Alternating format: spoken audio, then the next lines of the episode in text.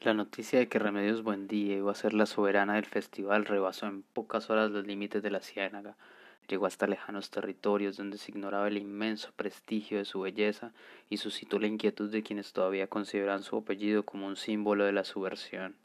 Era una inquietud infundada.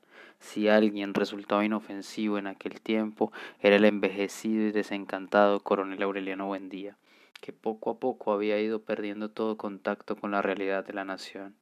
Encerrado en su taller, su única relación con el resto del mundo era el comercio de pescaditos de oro. Uno de los antiguos soldados que vigilaron la casa en los primeros días de la paz iba a venderlos a las poblaciones de la ciénaga y regresaba cargado de monedas y de noticias que el gobierno conservador decía, con el apoyo de los liberales, estaba reformando el calendario para que cada presidente tuviera, estuviera cien años en el poder que por fin se había firmado el concordato con la Santa Sede y que había venido desde Roma un cardenal con una corona de diamantes y en un trono de oro macizo, y que los ministros liberales se habían hecho retratar de rodillas en el acto de besarle el anillo, que la corista principal de una compañía española de paso por la capital había sido secuestrada en su camerino por un grupo de enmascarados y el domingo siguiente había bailado desnuda en la casa de verano del presidente de la República. No me hables de política, le decía el coronel. Nuestro asunto es vender pescaditos. El rumor público de que no quería saber nada de la situación del país porque estaba se estaba enriqueciendo con su taller provocó las risas de Úrsula cuando llegó a sus oídos. Con su terrible sentido práctico ya no podía entender el negocio del coronel que cambiaba los pescaditos por monedas de oro y luego convertía las monedas de oro en pescaditos y así sucesivamente, de modo que tenía que trabajar cada vez más a medida que más vendía para satisfacer un círculo vicioso exasperante. En verdad, lo que le interesaba a él no era el negocio, sino el trabajo. Le hacía falta tanta concentración para engarzar escamas, incrustar minúsculos rubíes en los ojos, laminar agallas y montar timones, que no le quedaba un solo vacío para llenarlo con la desilusión de la guerra. Tan absorbente era la atención que le exigía el preciosismo de su artesanía, que en poco tiempo envejeció más que en todos los años de guerra, y la posición le torció la espina dorsal, y la milimetría le desgastó la vista, pero la concentración implacable lo premió con la paz del espíritu. La última vez que se le vio atender algún asunto relacionado con la guerra fue cuando un grupo de veteranos de ambos partidos solicitó su apoyo para la aprobación de las pensiones vitalicias, siempre prometidas y siempre en el punto de partida. Olvídense de eso, les dijo.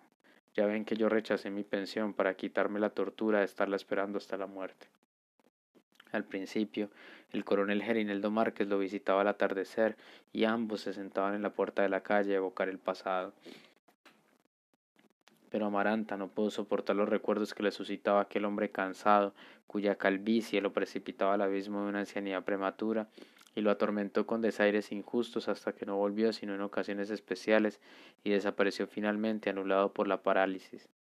Taciturno, silencioso, insensible al nuevo soplo de vitalidad que estremecía la casa, el coronel Aureliano Buendía apenas si comprendió que el secreto de una buena vejez no es otra cosa que un pacto honrado con la soledad.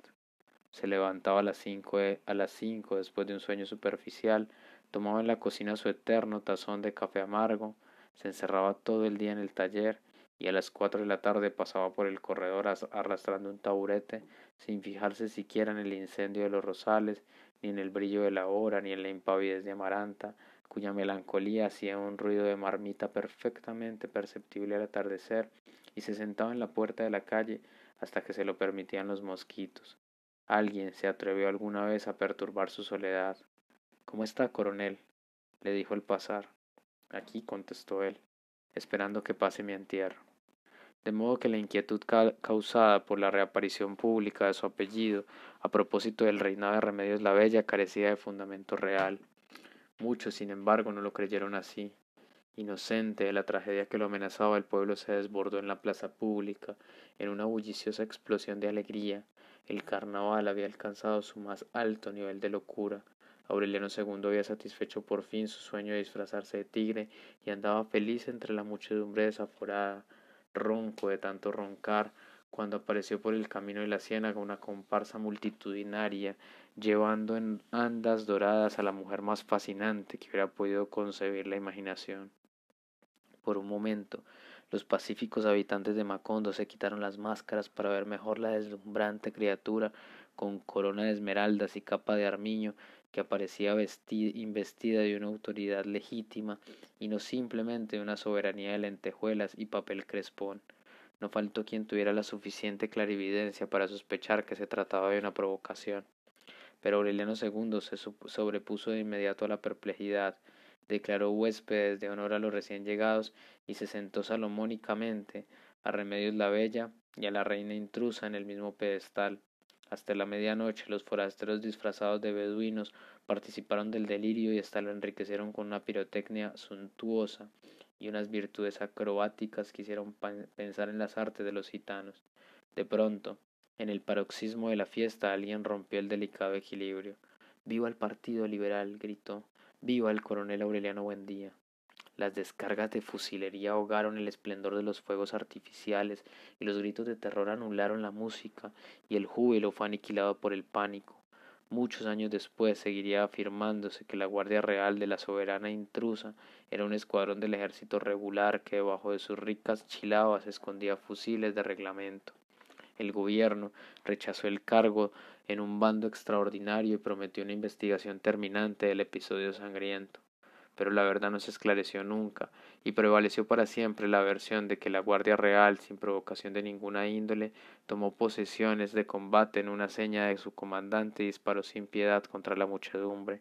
Cuando se restableció la calma, no quedaba en el pueblo uno solo de los falsos beduinos, y quedaron tendidos en la plaza entre muertos y muertos nueve payasos, cuatro colombinas, diecisiete reyes de baraja, un diablo, tres músicos, dos pares de Francia y tres emperatrices japonesas. En la confusión del pánico, José Arcadio II logró poner a salvo a Remedios la Bella, y Aureliano II llevó en brazos a la casa a la soberana intrusa con el traje desgarrado y la capa de armillo embarrada de sangre. Se llamaba Fernanda del Carpio, la habían seleccionado como la más hermosa entre las cinco mil mujeres más hermosas del país y la habían llevado a Macondo con la promesa de nombrarla reina de Madagascar. Úrsula se ocupó de ella como si fuera una hija. El pueblo, en lugar de poner en duda su inocencia, se compadeció de su candidez. Seis meses después de la masacre, cuando se restablecieron los heridos y se marchitaron las últimas flores en la fosa común, Aureliano II fue a buscarla a la distante ciudad donde vivía con su padre y se casó con ella en Macondo en una fragorosa parranda de veinte días.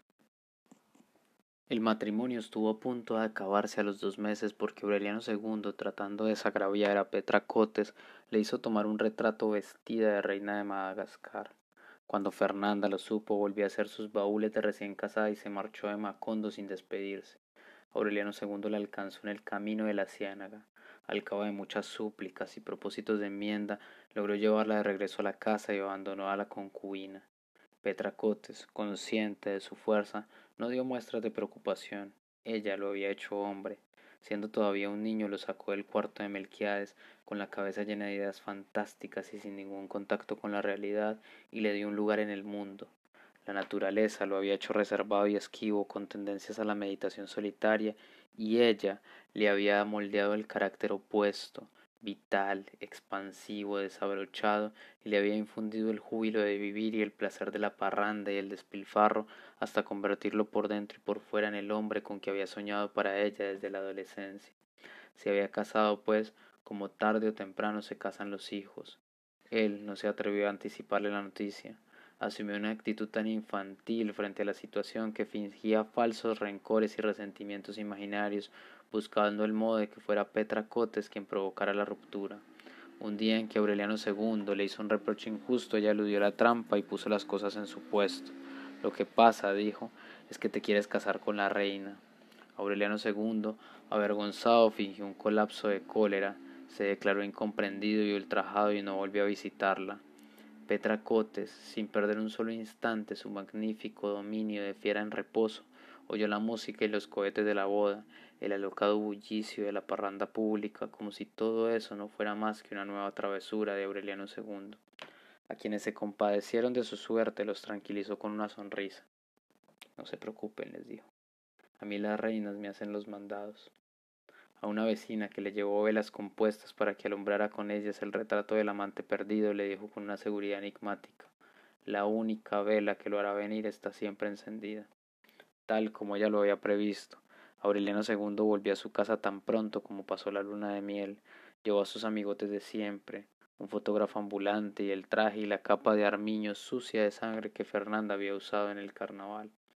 Al calor de la parranda que se prendió esa tarde, hizo vestir de reina a Petracotes, la coronó soberana absoluta y vitalicia de Madagascar y repartió copias del retrato entre sus amigos. Ella no solo se prestó al juego, sino que se compadeció íntimamente de él, pensando que debía estar muy asustado cuando concibió aquel extravagante recurso de reconciliación. A las siete de la noche, todavía vestida de reina, lo recibió en la cama. Tenía apenas dos meses de casado, pero ella se dio cuenta enseguida de que las cosas no andaban bien en el lecho nupcial y experimentó el delicioso placer de la venganza consumada. Dos días después, sin embargo, cuando él no se atrevió a volver, sino que mandó un intermediario para que arreglara los términos de la separación, ella comprendió que iba a necesitar más paciencia de la prevista, porque él parecía dispuesto a sacrificarse por las apariencias. Tampoco entonces se alteró. Volvió a facilitar las cosas con una sumisión que confirmó la creencia generalizada de que era una pobre mujer, y el único recuerdo que conservó de Aureliano II fue un par de botines de charol que, según él mismo había dicho, eran los que quería llevar puestos en el ataúd. Los guardó envueltos en trapos en el fondo del baúl y se preparó para apacentar una espera sin desesperación. Tarde o temprano tiene que venir, se dijo, aunque solo sea ponerse estos botines.